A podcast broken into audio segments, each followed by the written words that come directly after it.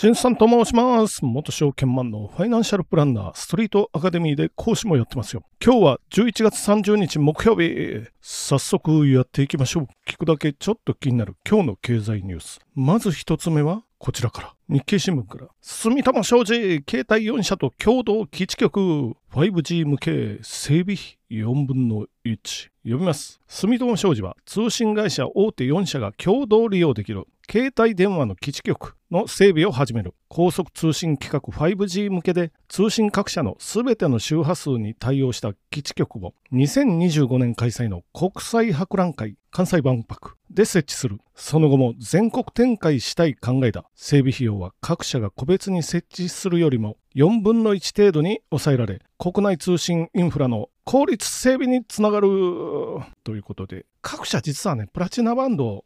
持ってますけどあ楽天はこの間割り当て決まったところかな。結構基地局投資が多いわけですよ例えばドコモは24年3月期7280億円あるいは20年に楽天モバイルが入ってきましたけどこれは累計で1兆円超えてますよっていうことでね1兆円なんでなかなかのこう大きな投資ですよね。で、5G の方はちょっと範囲が狭くなるのかな。200万曲以上必要とかって書いてますから、5G あの人口カバー率で言うと90何パーセントとかでやろうとしたらですよ。でも今のところは28万曲にとどまってますよっていう感じです。で、いくつかの基地局もパターンがあっても鉄塔上のやつですよね。それもあるし、他にはまあ、ビルの屋上、マンションの屋上に設置するタイプとか、まあ、電柱とかにも置くようなものがありますよ。まあ、マンションのね、上とかって、まあ、僕の知り合いで、マンションの上に、要するに基地局を置かしてくれと頼まれてる人がいましてですね、これが年間で何百万ももう設置しとくだけで入ってきますよ、みたいな。何百万かちょっと忘れたんですけど、まあ、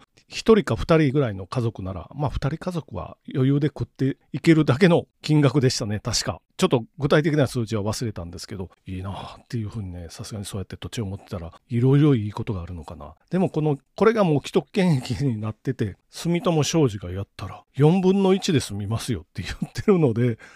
切り捨てられるところが出てくるかもしれないですよね。まあそれはもうしょうがないじゃないですか。モバイルの会社にとっては4分の1で済むのなら、まあ楽天あたりで1兆円突っ突っ込んで、あるいはさっきのお話、置いてもらうだけで毎年毎年お金がかかるっていうところがかなり減ってくるのかな。これダイレクトに携帯の料金に反映しそうな感じですけど、まあどうなるかな。ただし2025年からって言ってますから、まだそんなにちょっとだけ時間ありますよね。来年は24年。その次ですよっていうことで。まあなのでこれはどうなるかな。で、住友商事が株価あんまり反応してなかったんかなっていうことなので、マーケットの評価がこっから先どうなるか。でも、まあ、結構これは大きいかなと。あとはみんなテレビ見てないのに結構あの地上波のテレビ局いい帯域を取ってるらしいのでこれをあとちょっと整理しましょうねと整理して我々が携帯で使ってあるいはなんか移動通信ですよ。他の無線とか。でも使えたら我々の暮らしが楽になるかな。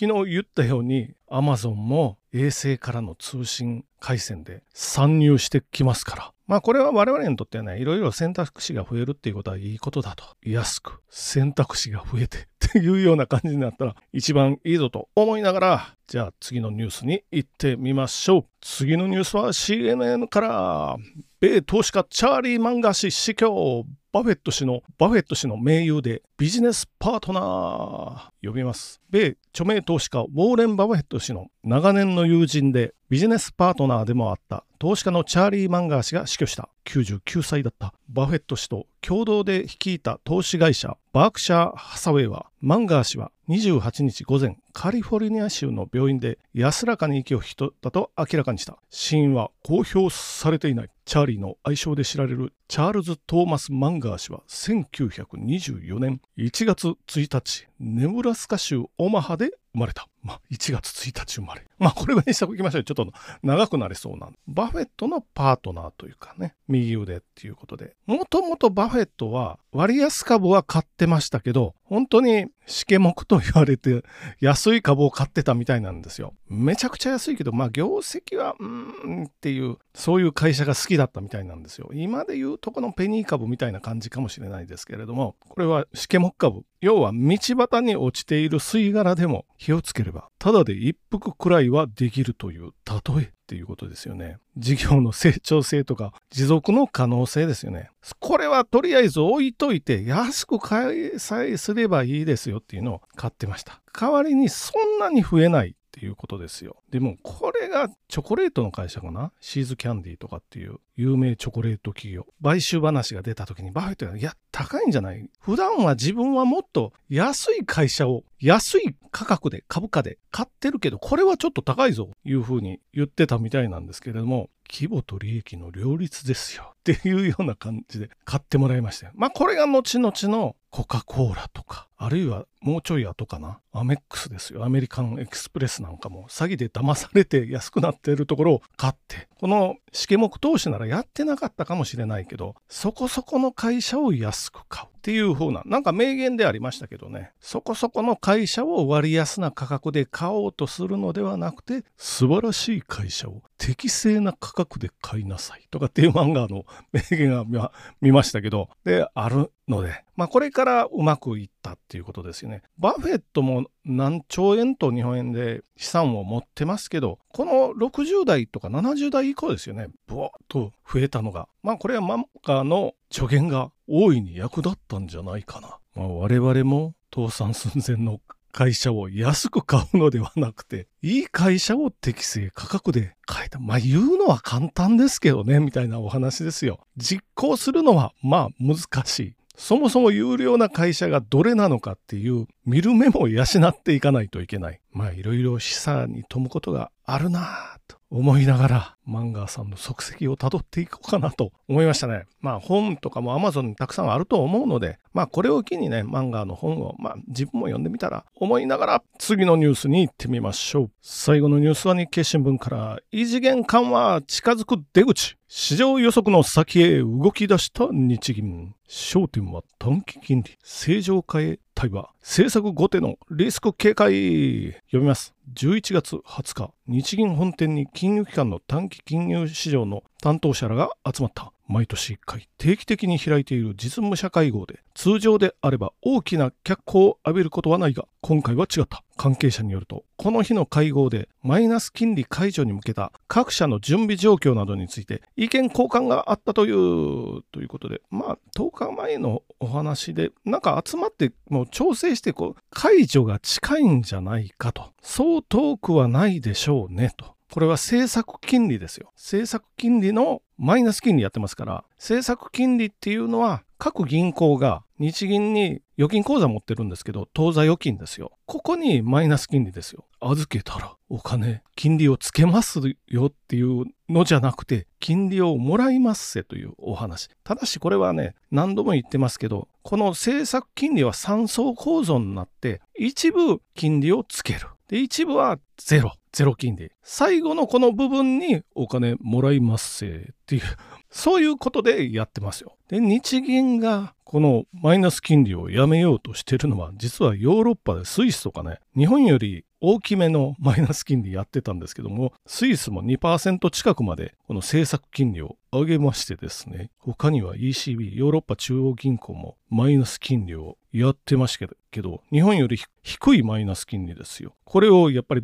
どんどん上げて、今4%ぐらいの金利になってきてるんで、あとマイナス金利をやってたのはスウェーデン。ここもどんどん上げて、当然プラス4%ぐらいかな。日本だけ悠長に2016年からですけどね、マイナス金利をかたくなに続けてるので、今どんどん為替の方がタイドル円ならよくわかりますよね。151円まで行って、でも今ちょっと円高になってきましたけどね。で、これは日本の日銀のマイナス金利の出口が近づいてきてるんじゃないかなというふうに言われてるっていうことですよ。他にも日銀は長期国債を買い上げることによって長期金利の操作もしてますから、これはイールドカーブコントロールとかって言いますけれども、日銀がせっせと銀行から10年もの国債を買ってるわけですよ。買うことによって価格がこの価格で買いますよっていうのがありますから、から買うことによって長期金利が安定するというか操作しているっていうことなんですけど、密かにこの買う額は減少させ出しましたので、これを密かに、まあ、ステルステーパリングというわけですけど、テーパリングっていうのは金融緩和を縮小させる、要は引き締めのことですよ。これをぼちぼちやってるんで、そろそろマイナス金利やめるかなっていうふうに言ってますよ。で、これの影響が受けそうなのが住宅ローン、特に変動金利、政策金利、短期金利とかに連動したりするので、これ影響を受けるかもしれないですよ。今めちゃめちゃ安いですよね、変動もの。これの影響が出てくるとちょっとどうかなっていう風なのはありますけど、まあ来年にはやりますよ。まあただしヨーロッパみたいに4%とかはならないと思うんで、まあちょびっとしかマイナス金利やめるぐらいにとどまる。ゼロ、ゼロぐらいまでとどまるような気がします。間違ったらごめんなさいですけど、まあそれほどね、慌てることはないとは思いますけど、ちょっと正常化に向けてっていうことですよ。為替の方もちょっとだけ円高になってますけど、まあこれでまた円安に振るのかは、円高っていうかもう130円台とかを目指して戻っていくのかっていうのは、まあまだわからないな、と思いながら、今日のところは終わっていってみましょう。あ、その前にちょっとお問い合わせが来てるので簡単に答えとこうかなと。ちょっと長いので全部読めません。もう一言で言うと、投資信託の譲渡損益の計算方法、初心者でもわかるように教えていただけますか？っていうのが来てますから、買った金額と売った時の金額、この差額が増えた分になりますから、減ったのは税金かからないですよ。増えた分に対して20.315%っていうのがかかります。今年の分とか書いてますけど、今年の分というか、部分売却の場合かな。今まで買った分に対してっていうことですよ。今年の分だけではないので、これはどれぐらい売ったかによりますけれども、で、NISA とかの場合は、これは NISA ではないと書いてるので、NISA の場合は古い方から売っていくんかな。要するに、お財布から出た部分と、実際に売却した金額の、まあ、部分売却は安分する形になると思うんですけれども、これで増えた分を算出して、それの20.315%税金かかりますよ。譲渡益課税ですよ。というふうに、こんな感じでいいですかね。まあ、一言で言うとしたら、増えた分の約20%税金ですよ。っていう、こんな感じになります。ということで、今日も終わっていってみましょう。ご質問が来て、すぐに お答えできない時もありますから、そこらあたりはご承知おきください。尺の関係でね、ちょっと翌日にするととか、ちょっとしばらく待ってねとかね、あるいは同じような質問が来てたらもう一本に絞るとかになるかもしれないので、その辺りご了承いただけたらということで終わっていってみましょう。本日もご清聴どうもありがとうございました。